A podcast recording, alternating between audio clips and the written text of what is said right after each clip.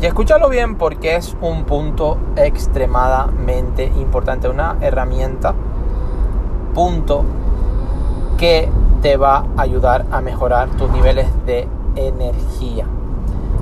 Y ese punto, esa herramienta, sí, son las relaciones.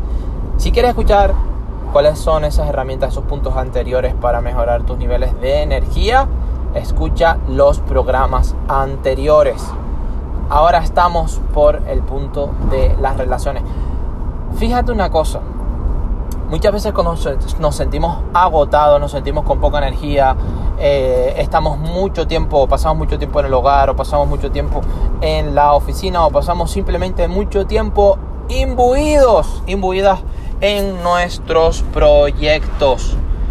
Muchas veces eso también te hace que puedas colapsar, desgasta tus niveles de energía. ¿Sabes por qué? Porque pensar, pensar, utilizar tus pensamientos cuando estás emprendiendo, cuando estás creando negocios, cuando estás tomando, en definitiva, decisiones, te hace agotar tus niveles de energía.